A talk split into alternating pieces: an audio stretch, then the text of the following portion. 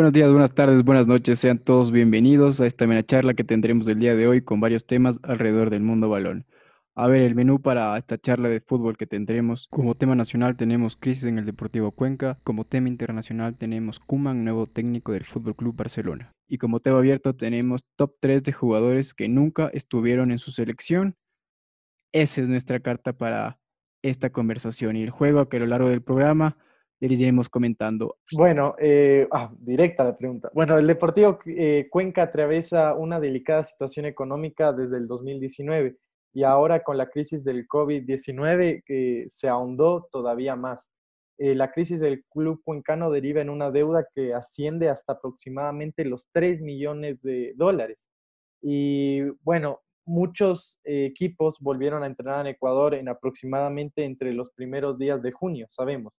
Eh, sin embargo, el 24 de junio los futbolistas eh, acudieron al estadio Serrano Aguilar para, entrenar con su ropa de entrenamiento, pero eh, no, no, entrenaron en señal de protesta. Entonces, a raíz de esta crisis económica que tiene el Cuenca, se han ido varios jugadores. Por ejemplo, el delantero uruguayo Gustavo Ayes, que era su goleador, no aceptó la reducción salarial y por eso se fue. También tenemos eh, eh, jugadores como el centrocampista local Kenner Arce. Y también tenemos al defensor Jefferson Sierra, que justamente dijo eh, que no tenía dinero para el pasaje de regreso a Cuenca. Esto aproximadamente en junio. bueno, a raíz de esto, Juan Serrano, que es directivo del Deportivo Cuenca, lanzó una frase muy categórica. Dijo, Cuento los minutos para irme. No quiero estar más. Soy sujeto de críticas e insultos. Es algo que podía ser lindo en enero, pero ahora se convirtió en un calvario. Y justamente ahora un empresario acercó una propuesta de financiamiento, por así decirlo. El señor Gabriel Castro eh, presentó justamente este financiamiento, que va a ser un aporte inicial de 4 millones de dólares para solventar las deudas del Club Austral. El convenio será por 15 años. Entonces, como tú, como tú bien me mencionaste, esta persona eh, reside en Estados Unidos y justamente quiere ayudar al club cuencano. Es una propuesta de gerenciamiento, ¿ya? Entonces, mis preguntas acá son dos. Eh, primero, ¿el Deportivo Cuenca debe confiar en Gabriel Castro o debe buscar otro tipo de financiamiento más seguro y de una empresa o de otro tipo de fuente? Esa es mi primera eh, pregunta. Y mi segunda pregunta es, ¿qué debería hacer Deportivo Cuenca además de aceptar esta propuesta de financiamiento eh, para un poco salir un poco de, de la crisis que está pasando? Entonces esas serían mis dos preguntas iniciales. A ver, creo que respondiendo a la primera pregunta, tienen que, sí o sí aceptar esta propuesta porque es lo que y creo que esta también te va a responder la segunda, es lo que necesita el Cuenca para poder salir adelante. Eh, lo que yo no sé es este convenio que están firmando, bueno, si llegan a firmar por 15 años, para mí es muy largo para, un, para una propuesta inicial, ¿no? Tendremos que también ver cuánta plata él, él va a poner o cómo va a ser este convenio, si va a ayudar al equipo principal, formativas y resto de, de, de, de las partes del equipo. Entonces, eso es lo principal. E, el problema también en este caso es que básicamente el Deportivo Cuenca no tiene alternativa y está en obligación de aceptar este dinero porque no creo que entre dinero eh, teniendo en cuenta todo lo que está pasando con el fútbol ecuatoriano y en la economía global, por así decirlo, no creo que entre otro inversor al Cuenca o no creo que haya otro proyecto. Entonces, por un lado, eso. Ahora, la segunda pregunta, lo del plan, ¿qué debe hacer Cuenca además un poco de aceptar este proyecto de gerenciamiento? Nada, o sea, creo que, con el dinero que les va a llegar, eso es lo importante y es lo que va a ser necesario para que el Cuenca pueda salir adelante, ¿me entiendes? Porque, a ver, ¿qué otra cosa se le puede sumar? Yo, yo, tengo, yo tenía tres ideas. Eh, a ver, dime. Mis ideas eran tres. La primera idea, repatriar a ídolos, porque sabemos que los ídolos eh, a veces han jugado en clubes más grandes y están Pero ¿sabes a qué ídolo le puede repatriar el Cuenca? No, no, no es exactamente. es que los no, ídolos no, tiene una gama tan amplia. Pero te digo, repatriar, claro, pero repatriar a un jugador que, por ejemplo, haya jugado en Cuenca, sea ídolo, sea muy grande y ya el dinero no sea algo que necesite en el corto plazo, de urgencia, ¿me entiendes?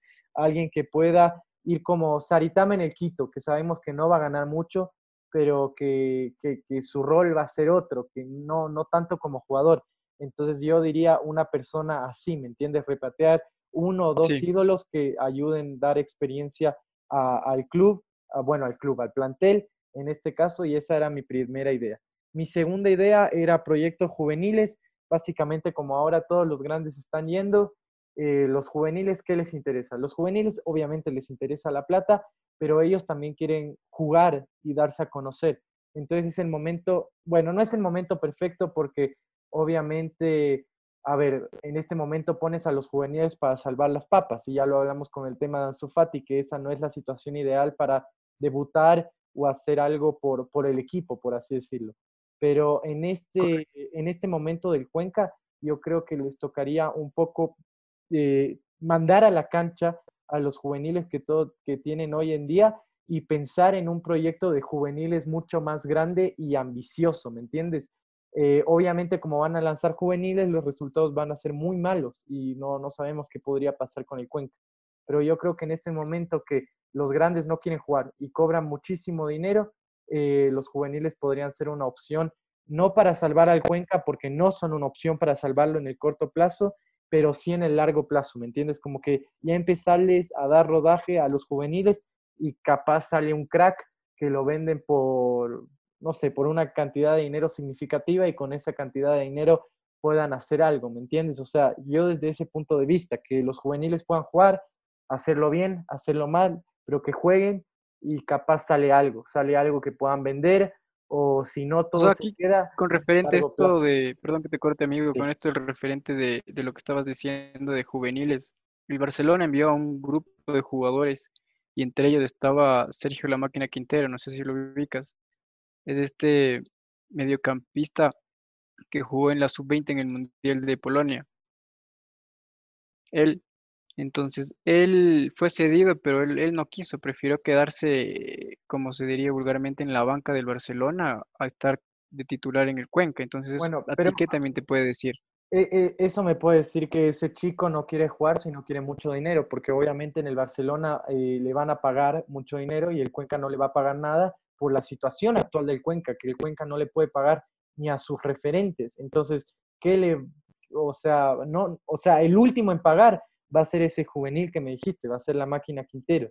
Para mí es un error porque, a ver, eh, dinero, tienes toda tu carrera para hacer dinero y en este es, e, este es un momento en que no te van a pagar mucho en ningún lado, no te van a pagar mucho en ningún lado. Entonces, teniendo esto en cuenta, eh, yo, yo me iría al Cuenca y jugaría, aunque sea una temporada o ayudaría a ese club, ¿ya?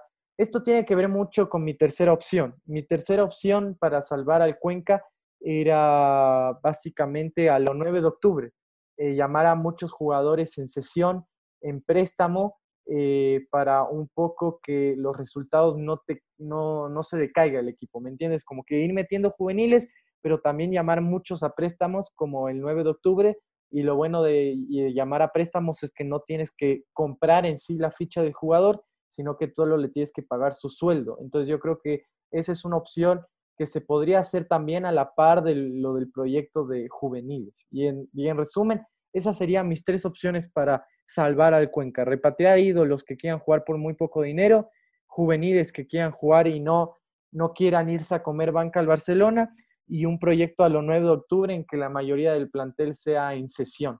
Porque, a ver, además de la plata, yo creo que igual eso no les va a alcanzar para mantener el, plantel que tienen hoy en día, ¿me entiendes? Entonces yo creo que tienes que, además del, dinero que percibes, estos cuatro millones, yo creo que eh, tienes que un poco manejar también el, el, plantel en sí. Entonces ahora mi pregunta es, si te gustó mis tres opciones y con cuál de mis tres opciones te quedarías o crees que es la más realista para salvar al Deportivo Cuenca en este periodo de poco dinero, de poca entrada poca inyección eh, económica, por así decirlo. Sí, o sea, las tres que dijiste están interesantes. La que la primera no me queda, no me convence mucho de, coger a alguien histórico en el club para que pueda jugar ídolo, porque no sé, no hay mucho. De ahí la segunda de los juveniles también, a mí esa me parece la más interesante y más Pero es un eh, poco arriesgada, es un poco arriesgada, porque a ver, metes a todos los juveniles ahora y no sé si el Cuenca desciende, ¿me entiendes? Porque es como cuando pones a un equipo, por ejemplo, un liga para jugar contra la sub-20 del Cuenca, ¿me entiendes? No hay punto de comparación, o sea, es descenso automático, o sea, un plantel sub-20 del Cuenca no está a la altura de eh, un plantel de primera de, cualquier equipo, ¿me entiendes? Incluso eh, hablábamos del Olmedo, yo creo que el Olmedo le ganaría a ese plantel sub-20 del Cuenca y eso que el Olmedo está en la parte baja de la tabla, ¿me entiendes? Entonces esa opción me gusta, esa opción me gusta, pero es muy peligrosa en este momento. Entonces yo me quedaría con un mix de la segunda y la tercera, ¿me entiendes? Un proyecto de juveniles brutal y hacer a lo 9 de octubre, traer muchos en préstamos, convencerles eh, de que les van a pagar esta cantidad de dinero y van a tener estos beneficios por solo un periodo de tiempo temporal. Y a medida que van viniendo y saliendo estos jugadores en préstamo, vas, eh, o sea, haces debutar a los juveniles eh, de manera progresiva, ¿me entiendes? O sea, no sacarlos a la cancha de... O sea, aquí lo que se tendría que ver es cómo, cómo es toda esta propuesta que viene de los Estados Unidos, de este inversor, para ver qué es de lo que él tiene en mente, ¿me entiendes? Porque, a ver, creo que el Cuenca tiene contratos con bastantes patrocinadores. Ponte y él viene con sus marcas propias que quiere poner ahí. Ahí es otro problema económico. Ponte y también tiene jugadores, entonces eh, son cosas que, que, o sea, creo que al final con todo esto creo que el Cuenca va a ganar, o sea, no, no creo que así juegue, así no haga ninguno de los tres puntos que tú dijiste, creo que el Cuenca va a poder salir adelante, porque lastimosamente para el fútbol se necesita dinero y es lo que el Cuenca va a tener. Sí, pero a ver, va a tener, a ver, para un club de primeras va a tener para sobrevivir, pero también tiene que hacer otra cosa, ¿me entiendes? O tiene que percibir dinero de, de otro lugar, porque a ver, los cuatro millones, sí, pero ahora, ¿de, dónde? Todo de, de, de alguien desconocido. O sea, ya está. Gabriel Castro que reside en Estados Unidos, o sea, no tenemos más información de él, ni qué hace, ¿me entiendes? No, no es un tipo como que, eh, que pertenece al entorno fútbol, por ejemplo, algún, alguno de los Egas o, gente importante, ¿me entiendes? Es alguien súper desconocido y eso es lo que, lo que un poco no, no me cuadra de, de, este plan de gerenciamiento, ¿me entiendes? Pero es como que, bueno, tiene que aceptar esto el Cuenca porque no hay otra, ¿me entiendes? Correcto. Era eso la quiebra, porque el Cuenca estaba a punto de quebrar, entonces creo que es la opción que más necesita. Hay que ver, es que es lo que tú dices, o sea, no sabemos quién sea esta persona o en qué negocios en el fútbol tenga alrededor, pero esperemos que sea lo mejor, ¿no? Sí, esperemos que sea lo mejor y que el Cuenca sepa administrar el plantel con el dinero que tienen, porque también a ver, entran los cuatro millones y lo despilfarran todo, ¿me entiendes? Entonces hay que saber manejar el dinero. Eso, eso es otra cosa importante porque, a ver, uno dice cuatro millones, pero para pagar las deudas, las deudas son tres millones. Entonces, por ejemplo, entran los cuatro y de esos cuatro ya solo te queda uno del pago inicial, del aporte. Y no es nada.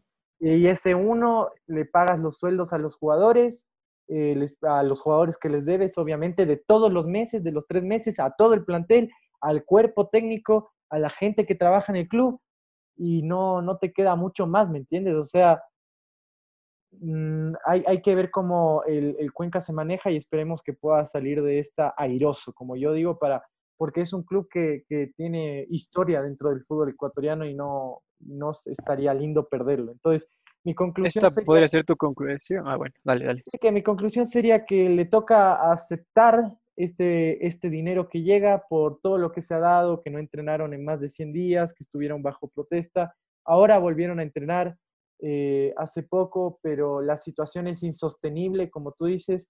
Hay gente que se fue del club, como leímos la declaración del, del jugador de Jefferson Sierra, no tenía dinero para el pasaje. O sea, es algo llamativo, es algo llamativo. Entonces, teniendo en cuenta lo insostenible que esta, esta situación y, y teniendo en cuenta que no quiero que, por ejemplo, eh, Cuenca no se presente a los partidos y le den los puntos al otro y un poco se desvirtúe la liga ecuatoriana, yo creo que tiene que aceptar este dinero, pero tiene que hacer otra cosa además de aceptar este dinero, que sería un proyecto de juveniles y llamar muchos jugadores a presto, por todos los que se fueron. Sí, bien, o sea, yo también, para cerrar esto con mi conclusión, Igual creo que el Cuenca eh, tiene que sí o sí aceptar esto y lo va a hacer. Y invertir bien estos 4 millones que son los primeros, ojalá que llegue más para que el Cuenca pueda salir de esta crisis que está pasando. Lo de los jugadores de préstamo tampoco creo que lo tomaría, mejor me enfocaría en este proyecto de juveniles. Entonces, eh, para mí eso sería lo que, aparte de este dinero que le va a sería lo que le impulsaría. Bien, con esto cerramos este tema nacional. Damos paso al tema internacional que es Kuman en el Fútbol Club Barcelona. Sí, bueno, hablarte un poco de, este técnico que como jugador fue eh, un ídolo en el Barcelona, jugó de 1989 a 1995 y que eh, luego eh, tendría una destacada carrera como entrenador.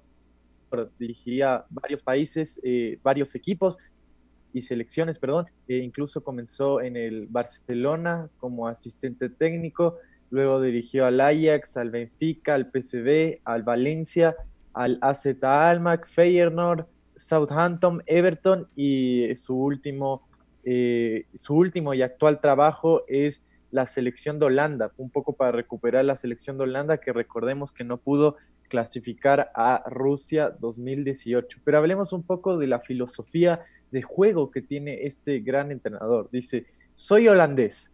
Para defenderme mejor primero ataco. Vengo de una cultura futbolística que no entiende el juego sin un campo abierto y la llegada por las bandas. Entonces te da a entender que es un entrenador que siempre busca eh, atacar. También mencionó algo sobre figuras jóvenes. Si tengo un jugador de 30 años y a otro de 22 con el mismo rendimiento, pongo al de 22.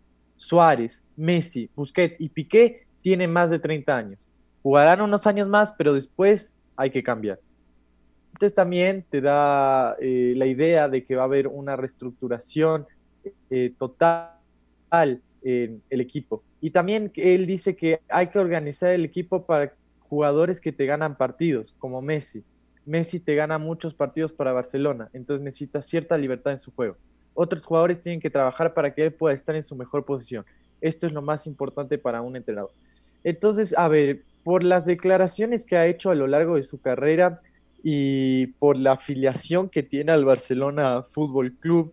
Eh, básicamente yo creo que es un buen bombero, porque, a ver, hablábamos un poco en otro podcast de eh, la selección ecuatoriana y el nuevo entrenador, y considero lo mismo que consideré con la selección ecuatoriana, es decir, que el Barcelona necesita a un tipo que sea de la casa, que sea del club, y Coman es perfecto porque es un ídolo del club y como viste su filosofía de juego encaja en lo que quiere pregonar eh, Barcelona. No sé si tú estás de acuerdo con el fichaje de este DT, que espera antes de responder eh, un dato más, que básicamente el Barcelona deberá pagar una, un precio entre 4 y 5 millones de euros para desvincularlo de la selección holandesa. O sea, es un, es un técnico caro, no, no es un técnico que sale gratis pero eh, teniendo todo esto en cuenta y los datos y las estadísticas, eh, ¿qué, ¿cuál es tu opinión respecto a este técnico?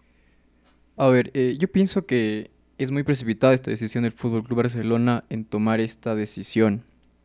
Creo que más fue por el impulso de la derrota con Bayern Múnich que con el, o sea, que con el mismo apuro de construir un proyecto que sea fuerte y hecho para Lionel Messi. Entonces, a partir de este punto de vista, eh, creo que tenían que haber aplicado otras opciones. Estaba el mismo que tú dices, estaba Poquetino, eh, por ahí se puede haber dicho Javi, no sé, tenía que haber estudiado con más calma la situación. Por ejemplo, estaban hablando de hacer una reestructuración total en la directiva. Se fue Erika Vidal. Entonces, que entre el nuevo gerente deportivo o esta nueva eh, cúpula dirigencial del Fútbol Club Barcelona y tomen una decisión. ¿Me entiendes? Porque si es que no, no, no van a. Si es que van a empezar a tomar decisiones con cabeza caliente, creo que no va a llevar a nada para, para este. para este futuro del Barcelona, amigo. Sí, interesante lo que hablaste de Poquetino y Xavi. A ver, Poquetino justamente él, eh, lo hablábamos en Lul Live, me acuerdo, él básicamente, él mismo se sacó del Barcelona porque dijo, eh, justamente yo antes de dirigir a, a, ciertos equipos como Barcelona o Arsenal, prefiero irme a, mi granja en Argentina. Entonces ahí te da entender el tipo que por su afiliación al español, al equipo catalán, eh, no quiere estar en, el Barcelona. Y a Xavi lo llamaron y Xavi tampoco quiere estar en este momento porque él quiere estar en un momento eh, más tranquilo, ¿me entiendes? En un momento para que él pueda desarrollar un proyecto. Igual entre Xavi y Kuman, yo prefiero a Xavi, a ver, porque a Xavi, digo a Kuman, porque Kuman ha dirigido en grandes, eh, en grandes ligas, ha dirigido a la selección holandesa, sabe la presión que tiene un DT en cambio, justamente Xavi solo ha dirigido en el Al-Sad de Qatar. Entonces yo creo que aunque es precipitada, es una decisión correcta porque en este caso considero que el bombero tiene que ser alguien del club, tiene que ser alguien que conozca el club y tiene que ser alguien cuyo juego eh, un poco se relacione a la filosofía del club. Y esto lo tiene Kuman, que eh, yo quiero que le vaya bien y además algo importante es que tiene a Messi en el, en el centro de su plan. Entonces justamente también va con esta idea que tiene de Bartomeu de retener a Messi, a Ter Stegen, incluso al inglés y todos los demás son transferibles, por así decirlo. Entonces yo creo que, a ver, sí es precipitado, pero no creo que había otro candidato en este momento, ¿entiendes? O sea, no había otro candidato, le preguntaron a Xavi y no quiso en su momento, no quiso ahora, y el Barcelona se movió rápido, o sea, estamos en tiempos de crisis. Pero no piensas que tenían que haber esperado, perdón que te corté, no piensas que tenían que haber esperado para poder tomar esta decisión. No, porque a ver, el tiempo a Bartomeu no le sobra, sabemos que no le sobra, y lo que quiere el socio de Barcelona son acciones rápidas, ¿me entiendes? Porque incluso Bartomeu el próximo año hay elecciones y posiblemente se vaya, entonces él quiere que venga un técnico rápido y ya empieza a ganar, ya empieza a jugar y empieza a cambiar un poco la imagen que tiene el socio hacia Bartomeu, que ha hecho las cosas muy mal con el Barcelona. Entonces yo creo que viene por ahí de que el técnico venga y se acostumbre lo más rápido posible y que se inicie la temporada ya con un técnico que lleve, a ver, la temporada inicia el 15 de septiembre, a mediados de septiembre creo en España. Entonces justamente lo que quiere Bartomeu es que ya tenga un mes de trabajo, ¿me entiendes? no que llegue un técnico y que a la primera fecha juegue así con, un equipo eh, random, por así decirlo, sino que va a jugar con un equipo que él escoja porque ya va a tener eh, por lo menos tres semanas de entrenamiento. Entonces yo creo que el tiempo para, para una temporada, para organizar el inicio de una temporada de fútbol es fundamental, ¿me entiendes? O sea, eh, si te cambia contratar a un técnico un mes antes del inicio de una liga, que ya con cinco o cuatro fechas jugadas. Entonces yo creo que viene por ahí la decisión y no le veo mal, y no le veo mal. Eh, esperamos que Kuman pueda sacar al, Barcelona, que como ya dijimos antes, no necesita el fichaje de ocho o siete jugadores, sino necesita cambios estructurales, ¿me entiendes? Incluso yo creo que la Masía, algo que todo el mundo elogiaba, está fallando, no está sacando jugadores tan excelentes como antes, y si los están sacando, se los, o sea, y si está sacando jugadores, aquellos jugadores que sacan eh, no, es, no juegan en el Barcelona. Por ejemplo, el Takefusa Kubo, que justamente estaba en la masía del, es uno de los pocos asiáticos que conoce el Pablito, que justamente eh, estaba en la, eh, que justamente estaba en la masía del Barcelona y se lo lleva al Real Madrid. No sé si sabías esa historia. Entonces son Cubo, esas Cubo es la, persona que tú que, está ahorita en el Villarreal. ¿O es otro Cubo? Sí, exactamente, Ah, está en el Barcelona antes. Sí, es de la ah. Masía del Barcelona. Vaya dato. Entonces, eh, te da a entender que Barcelona no está aprovechando a, los jugadores de la Masía. Entonces, yo creo que todo esto Kuman puede mejorar. Bien, amigo, entonces, ¿quieres cerrar con conclusiones de esto? Sí, a ver, eh, yo creo que Kuman es una, eh, una acción acertada. Incluso yo llamaría a Víctor Valdés, que tiene experiencia con juveniles, para que un poco se haga cargo de la masía con los que ya están ahora, para, a ver, llamar otra vez a los ídolos del club. Si no quiere venir Xavi Iniesta, eh, que no, si no quiere venir Xavi Hernández, que mejor venga Víctor Valdés, que le encanta dirigir juveniles, que se dedica a eso entonces yo creo que sería una pieza fundamental también para un poco los juveniles, ¿me entiendes? Armar un proyecto. No creo que eh, Coman sea suficiente. Necesitas llamar a Víctor Valdés para los juveniles, eh, reformar la masía eh, hacer un montón de cosas. Como dijo Piqué, me adhiero a las palabras de Piqué. Tiene que haber cambios en todos los niveles, en todos los niveles. esa sería mi conclusión. Bien, eh, mi conclusión sería que para, a mi punto de vista fue muy, muy precipitada y creo que el futuro de Coman en el Barcelona no va a pasar más de un año, entonces tenían que haber pensado en un proyecto mínimo de unos tres años. Pero bueno, deseándole los mejores éxitos a este nuevo entrenador del Barcelona. Correcto, amigo. Eh, con esto cerramos este tema internacional y le damos paso al tema abierto que es top 3 de jugadores que nunca estuvieron en su selección. Sí, eh, es un top 3 muy interesante de, como tú lo dices, de jugadores que nunca tuvieron la oportunidad de jugar ni un minuto en su selección. Llamativo, pero son cuestiones que se dan en el fútbol. Entonces, no sé si quieres comenzar tú o comienzo yo dando mi top 3. Comienzo yo, amigo. Tú te demoras más hablando. A ver, mi top 3 es eh, Barovero, Dini y Alex Teixeira. Dini. Argentino. Troy Dini. Troy Dini, argentino, inglés y brasileño. A ver, el trapito Barovero es algo que, creo que está más que obvio, ¿no? Barovero hizo una gran carrera en River, en Huracán, ahorita está en el Pachuca. No recuerdo, pero bueno. Entonces, eh, aquí lo, notable de Barovero es que tiene, a mi punto de vista, tiene un buen manejo de reflejos, ¿no? También es un gran atajador de penales. No me refiero al penal que le tapó a, no me acuerdo el nombre de este. A Gigliotti.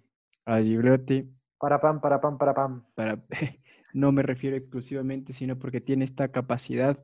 Y también este, este, se puede llamar liderazgo en cancha, aparte puede ser segundo capitán. Entonces eso a mí me llama mucho la atención.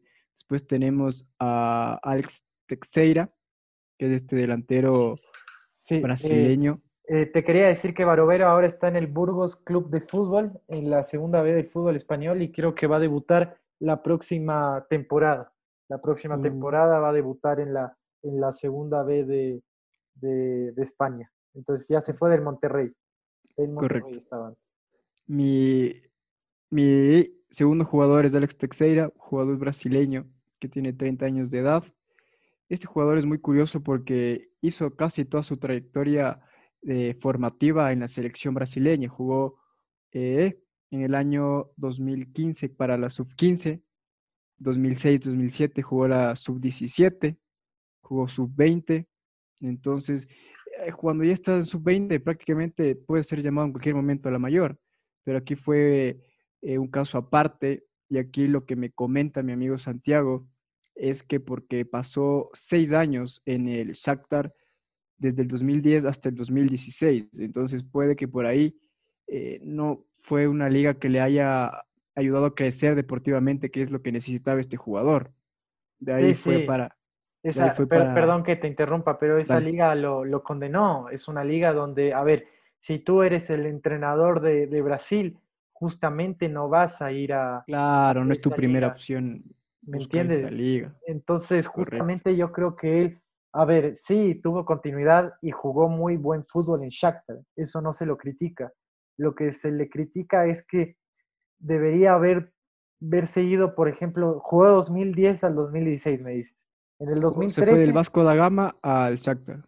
Sí, del, en el 2013, en la mitad de su, de su travesía por Ucrania, debería haber intentado en, en, otros equipos, ¿me entiendes? Y en, puede ser en un Chelsea o incluso en un Liverpool, ¿me entiendes? Bueno, tendríamos que ver ahora qué estoy ofertas tuvo eh, del Vasco para irse a Europa. No, sí, ahora estoy leyendo que justamente cuando él se va en el 2016 a China, fue tanteado con equipos como Chelsea o Liverpool, pero finalmente fue transferido a China. Entonces también es, es culpa, pero a una cosa, es, una cosa es lo que se, lee, ¿me entiendes? Es culpa de él también. Si fue tentado por el Chelsea y el Liverpool y quiso irse a China, entonces también yo creo que es culpa de él, ¿me entiendes? Porque ahí pudo haber salvado su carrera y yo creo que, bueno, en China sí, o sea, el tipo es millonario y su familia nunca se va a preocupar por nada. Pero a ver, si eres incluso el mejor pagado del Chelsea o Liverpool, igual vas a ganar muchísimo dinero y podría haber juegas y lo que te importa es jugar. A ver, si estamos hablando que él tiene 30 años en el 2016 de haber tenido 26 años. Sí. ¿Entiendes? Estaba en, todavía en su, en su momento de explotación, se puede llegar Pero, a decir. pero a ver, en un Chelsea, en el Chelsea de 2016, ¿tú crees que este jugador no hubiese tenido un hueco? Pero es que, a ver, los otros jugadores cuando firman sus contratos ya firman la cantidad de partidos que van a jugar, amigo. Entonces, capaz le ofrecieron unos, ¿qué será? 20, 15 o 10 partidos y o- Pero- como opción a cambio. Entonces, hay que analizar todas esas Ojo, cosas. ojo, pero ahora porque- te voy, a, te voy a decir algo. Ahora te voy a decir algo. Hay más probabilidades siendo suplente del Chelsea o del Liverpool que te convoquen para una selección de Brasil y que juegues algunos Sí, minutos en Chelsea o Liverpool sí, que siendo titular ser. absoluto en China, a y ver, siendo goleador como fue él. Para mí, a esta edad de 24 años, capaz, y él ya se renegó eh, a, a estar en la selección. No creo. Un jugador Pues no me van a llevar- es que a ver, selección. Pueda que pelee con Neymar. En ese tiempo estaba peleando con Neymar. Estaba peleando con... No, con un montón de jugadores. O sea, Brasil siempre ha tenido una gran cantidad de jugadores, una sobrepoblación de jugadores. Pero si tú quieres jugar en la selección, tienes que tomar ciertas decisiones. Y este jugador no lo hizo. Y este es mi. Bueno, y mi tercer jugador es Troy Deeney. Este jugador que es interesante, tiene una historia muy interesante que es de la cárcel a ser capitán en la Premier League en el descendido Watford. Entonces, este jugador tuvo seis goles en 31 apariciones, que es un Sí, promedio... bueno, es que ahora eh, esta última temporada justamente fue una de las peores, pero yo creo que a Troy Deeney hay que analizarlo por toda su carrera, ¿me entiendes? Porque es, es un gran jugador, o sea, es un gran jugador que en 389 partidos con el Watford ha marcado 129 goles, ¿me entiendes? Entonces yo creo que es un, es un jugador de un equipo y yo estoy de acuerdo contigo porque, a ver, si, eh, si Bardi pudo con el Leicester debutar en la selección inglesa, ¿por qué no Troy? ¿qué equipo es más, el Leicester o el Watford? El- están por ahí, a ver, es que ahora se tiene la idea de que el Leicester es más grande porque ganó una Premier League, pero antes de la Premier League, incluso te diría que el Watford es más grande o tiene más nombre, ¿me entiendes? Más yo creo que, yo creo que como un tipo experimentado para, para darle minutos de juego, para que te entre en un partido complicado, porque, a ver, recordemos que Inglaterra perdió partidos insólitos, perdió en una Eurocopa contra Islandia y que Bardi fue Rica. titular ahí. No, no, una Eurocopa, Eurocopa perdón, contra amigo. Islandia. Perdió una Eurocopa contra Islandia, perdió en el Mundial contra Costa Rica. Entonces, teniendo en cuenta eso, eh, yo creo que básicamente podrías meter a un Troy Deeney para que por lo menos te haga la diferencia o te ayude a, a mostrar otra cosa, ¿me entiendes? Porque, a ver, la delantera de Inglaterra no es muy buena. Entonces, ¿Quién es el suplente de Henry Kane? De Bardi, Bardi, Bardi, Bardi. Ya, entonces él entraría como tercer delantero. Pa- para No, porque bueno, hoy en día, hoy en día no. Hoy en día no entraría como tercero delantero. No, a ver, te hablo del en algún momento. 2017. Sí, en algún momento sí. Debería haber entrado como tercer delantero porque es un tipo que puede entrarte 10 minutos de un amistoso y cambiarte las cosas. Me, me da una pena que nunca ha tenido una ¿Tú oportunidad. crees en los tercer jugadores de un equipo?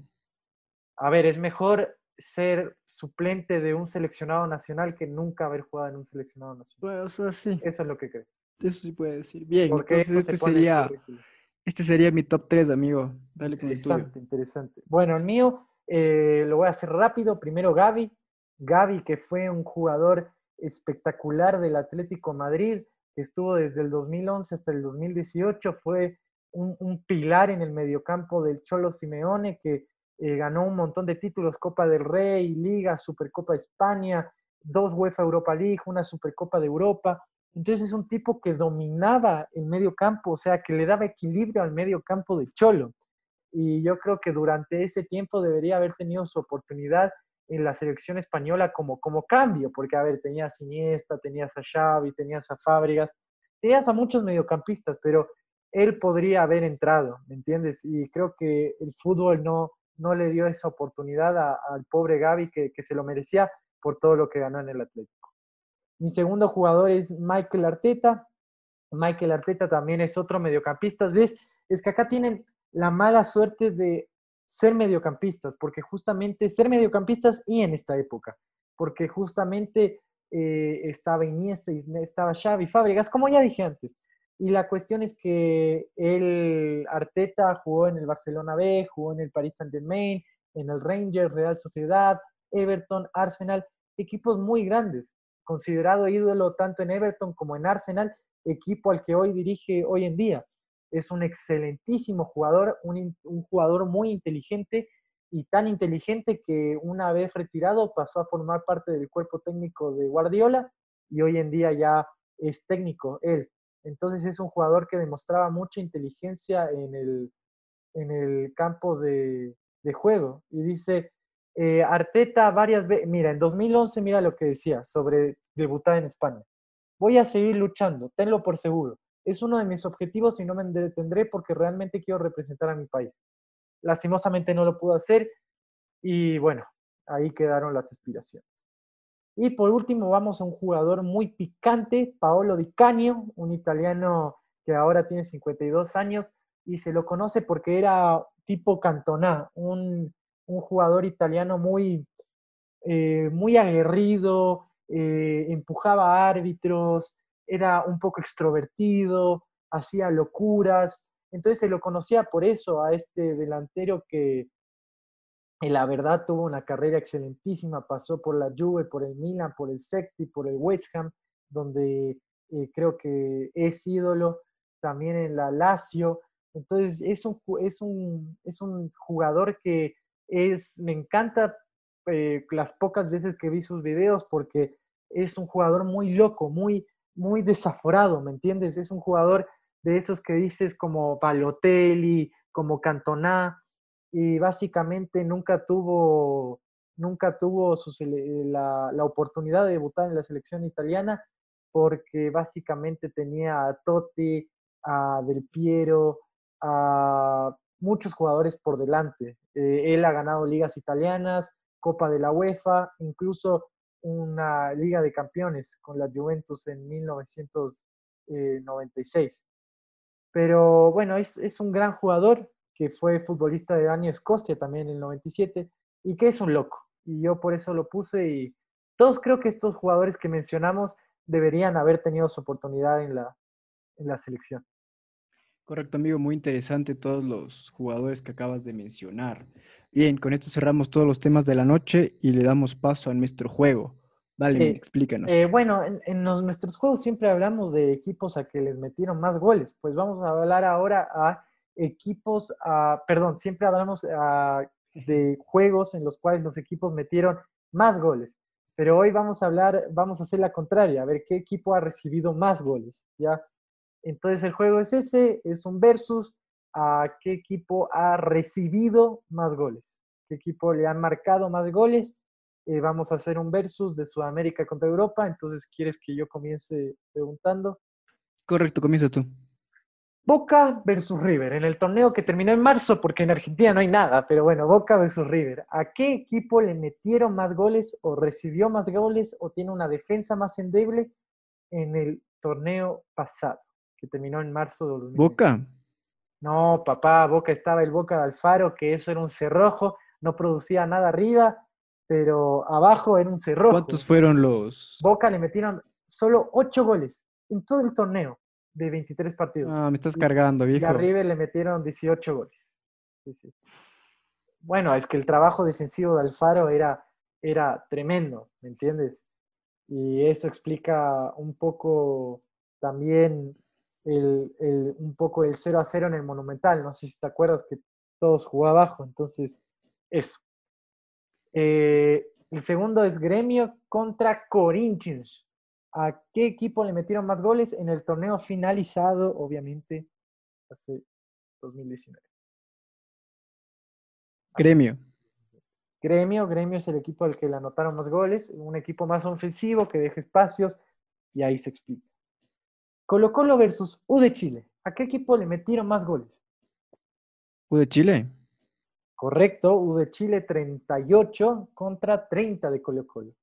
Y el último, Millonarios contra Atlético Nacional. ¿A quién le metieron más goles? Uf. Eh, Atlético Nacional. No, era Millonarios. Millonarios le metieron 42 y Atlético Nacional 36. Pensé que la de River era una fácil que te la puse para que acertaras, pero No, está Armani, amigo. sorpresas que da la vida. una y rézale. pero está Andrada y Andrada le ha metido 8 y. Armani 18.